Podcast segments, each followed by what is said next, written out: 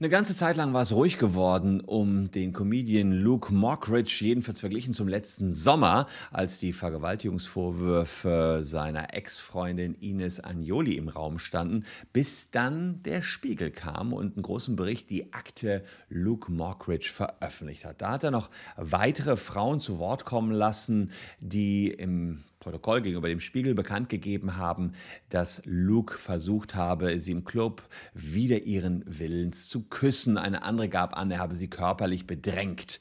Und äh, das hat der Spiegel so berichtet.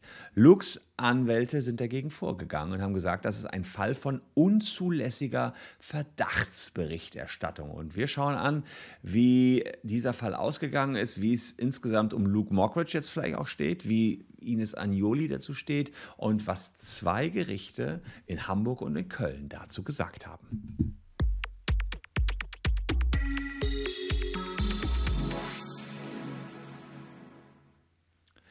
Hallo, ich bin Christian Solmecke, Rechtsanwalt und Partner der Kölner Medienrechtskanzlei Wildeborger und Solmecke. Und wenn ihr mögt, abonniert gerne diesen Kanal. Und wir geschehen, wir drehen Geschichten gerne mal weiter. Bei Luke Mockridge haben wir jetzt schon zwei, drei Mal hier berichtet, die rechtlichen Fragestellungen. Jetzt geht es ums Thema Presserecht so ein bisschen. Ähm, Luke Mockridge, wer ihn nicht kennt, ähm, seht ihr hier. Die meisten kennen ihn, er hat ja eine Million Follower hier. Und man sieht, das letzte Posting, was er hier hatte, ist schon äh, einige Zeit her. Sieht man das ja, zwölf Wochen her. Hm, er sagt sozusagen, aufgrund der Berichterstattung wird er sich eine längere Auszeit gründen, bleibt gesund und auch TV-Shows abgesagt. Ähm, das Problem war, oder was er hatte, es gab Vergewaltigungsvorwürfe, also versuchte Vergewaltigung, wohlgemerkt, ja. Und diese kamen von seiner Ex-Freundin Ines Agnoli. Die hat sich nicht zurückgezogen, wie man hier sieht. Robbie, please sign my small tits. Äh, ist also noch fleißig auf äh, Instagram unterwegs und postet hier witzigerweise auch noch so ein Posting, hm, ähm, wo sie im Disneyland ist. Äh, ah ja, gut, das war ja das. Sie war ja nachher noch im Disneyland mit Luke Mockridge. Also ist ein bisschen, ähm, naja, in, ja, will ich jetzt nicht weiter bewerten, wer da jetzt was wie wo postet. Naja, jedenfalls, sie ist aktiv, Luke Mockridge ist weg. Ähm, das letzte, was ich gelesen habe, war dass er sich in psychologische Betreuung gegeben hat, um auch die Hass, der Hass, der nachher auf ihn eingeprasselt ist, äh, irgendwie zu verarbeiten, um die ganze Geschichte zu verarbeiten. Das ist halt eine schlimme Sache und keiner weiß so ganz genau, keiner außer den beiden weiß, was da passiert ist. Das muss man auch deutlich dazu sagen. Ähm, es gab äh, vielleicht ganz kurz zusammengefasst Vorwürfe, ähm, Luke Mockridge ähm, sei angekommen nach einer Party bei Charlotte Roche, äh, die bei, also ist gegenüber Ines Agnoli. Er soll Geschlechtsverkehr verlangt haben. Sie hat das nicht gewollt. Ähm, es kam, kam glaube ich, nicht zum Geschlechtsverkehr, äh, nachdem, nach, nach Übereinstimmungen. Äh, und dann ähm, hat er sie ihn aber angezeigt 2019. Da gab es ein Ermittlungsverfahren, wurde in zwei Instanzen eingestellt. Sprich, weil es unter anderem Unstimmigkeiten in Agnolis Angaben gegeben haben soll. Normalerweise wird sowas eingestellt, Mangel an Beweisen. Fakt ist jedenfalls, kein Ermittlungsverfahren mehr gegen Luke Mockridge, zwei Instanzen eingestellt. Das ist sozusagen in Kurzform äh, das, was man weiß. Mehr wissen nur die beiden. Und was ganz genau im März 2019 eben passiert ist, wird sich wahrscheinlich nie aufklären lassen. Da steht Aussage gegen Aussage. Anders sieht das der Spiegel.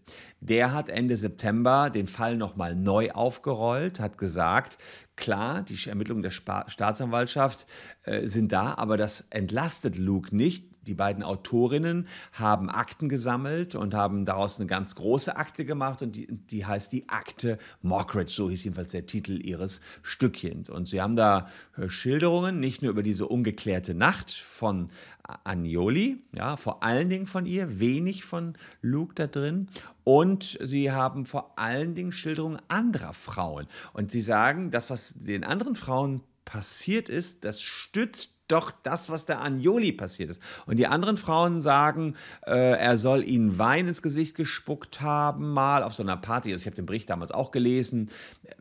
Klar, wenn das wahr ist, ist auch das für sich genommen schon krass, aber hat jetzt nichts so mit einer Vergewaltigung so irgendwie, die stehen zusammen, die kannte die wohl kaum, sagt der Spiegel und spuckt da Wein ins Gesicht. Oder eine andere ans Po gefasst und eine andere soll er da geküsst haben.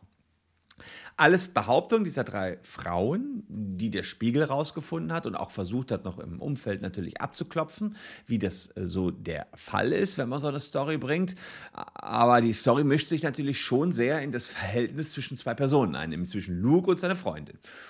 Das finde ich persönlich immer relativ schwierig, weil auch der Spiegel nicht weiß, was abgelaufen ist. Die können jetzt von außen was zusammentragen, aber jetzt der Meinung zu sein, man sei besser als die Staatsanwaltschaft, finde ich auch krass eigentlich ähm, gab es, so, und dann steht immer im Raum, ist das eine unzulässige Verdachtsberichterstattung. Luke und sein Anwalt sagen, das ist eine unzulässige Verdachtsberichterstattung und sie wollen sechsstellige Entschädigungssummen. Und natürlich ist es so, dass Journalisten erstmal informieren sollen und auch müssen und auch über Vergangene, auch über Verbrechen. Ob die tatsächlich jetzt hier so über diese äh, Privatgeschichten informieren müssen, darüber kann man streiten. Andererseits muss man sagen, beide sind sehr in der Öffentlichkeit. Also sowohl die Ines Agnoli, ähm, die hat 300.000 Follower auf Instagram und Luke Mockridge eben das Dreifache, 900.000 und Luke ist auch ähm, ständig im Fernsehen.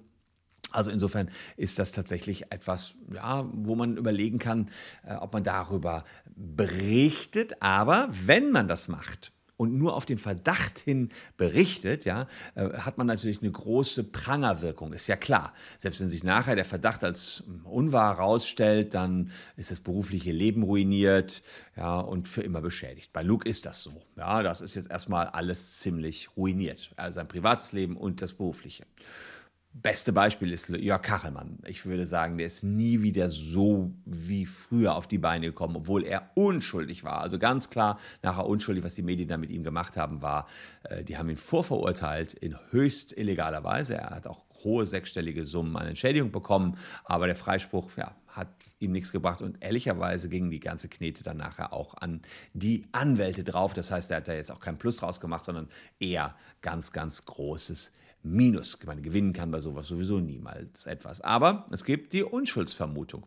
Die gilt selbstverständlich auch für Luke Mockridge, die ist in äh, Artikel 20 Absatz 3 unseres Grundgesetzes geregelt, die ist aber auch in der Europäischen Menschenrechtskonvention geregelt.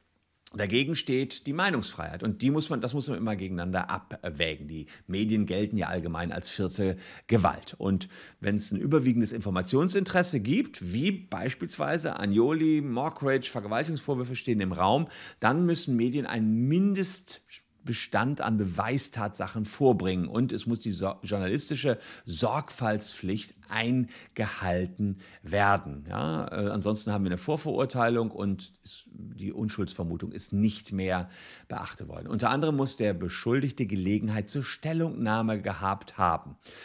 Und das alles wurde jetzt hier vom Gericht überprüft. Das Interessante ist aber, es ist nicht nur von einem Gericht überprüft worden, sondern es ist direkt von mehreren Gerichten überprüft worden. Und zwar hat die Überprüfung begonnen beim Landgericht Köln. Und beim Landgericht Köln ähm, hat man sich schon gefeiert auf Seiten des Spiegels. Das ist jetzt hier ein Posting, was ich euch zeige, von Ann-Kathrin Müller. Das ist eine der Autorinnen der Geschichte.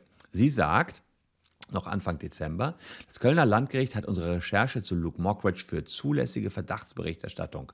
In Hamburg sieht man es nun anders. Die Richter dort, zu denen äh, Mockridge-Anwalts nach dem Fehlschlag in Köln äh, ausgewichen waren, äh, haben per einstweilige Verfügung tatsächlich vorläufig verboten, über Ines Agnolis Kernvorwurf gegen Luke Mockridge zu berichten.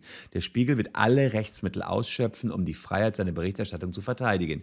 In jedem Fall zulässig bleibt auch nach Hamburger Gerichtsansicht über die Vorwürfe der zahlreichen anderen Frauen zu berichten, die Mockridge übergriffiges Verhalten im öffentlichen Raum vorgeworfen hatten. Ja, klar, jetzt, jetzt versuchen die sich sozusagen zu retten und sagen, haha, aber er hat doch da die eine Frau geküsst und äh, er hat da auch einmal auch gespuckt, ja. Darüber können wir doch berichten.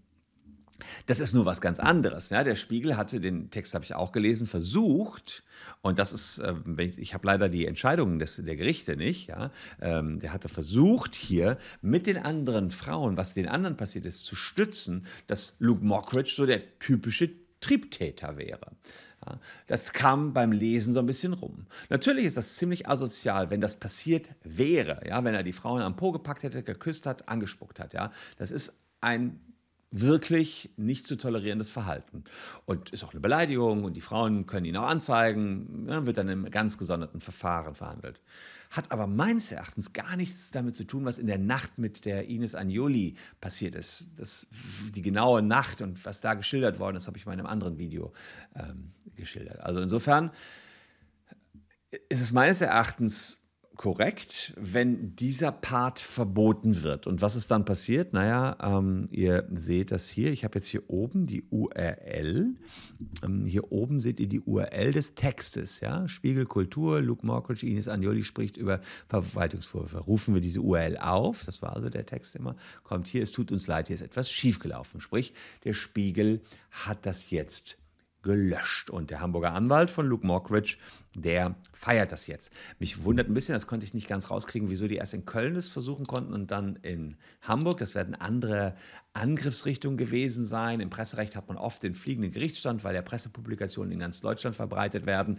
Ähm, aber so ganz im Detail ist nicht, nicht, nicht exakt auch, ähm, ich habe verschiedenste Medien dazu gelesen, ist nicht ganz genau rausgekommen, wie die exakte Urteilsbegründung der Richter aussah. Die braucht man schon noch, um den Fall dann abschließend bewerten zu können. Aber so wie ich den Spiegelbericht gesehen hatte, dachte ich so, oh, herzuleiten aus drei anderen Vorfällen, die für sich genommen jeder verachtenswert sind, ganz bestimmt, wenn sie wahr wären, ja, dann daraus zu schließen, na, dann wird er wohl so typischer Vergewaltiger sein. So kam das rüber. Und es war auch alles in eine Richtung geschrieben. Es war alles gegen gegen Mockridge geschrieben von den äh, beiden Autorinnen, dachte ich so, ah, nicht ausgewogen genug. Aber das war so meine persönliche Meinung und offenbar das ähm, Landgericht Hamburg hat darin jetzt auch eine Verdachtsberichterstattung gesehen. Müssen wir mal schauen. Ich meine, klar, Medien müssen über was müssen berichten können, aber über so Sachen, wo, wo einfach vollkommen unklar ist, was wirklich passiert ist, finde ich es schwierig. Spiegel sagt, wir schöpfen alle Rechtsmittel aus. Das schauen wir uns doch hier an. Und wenn ihr es euch mit uns anschauen wollt, dann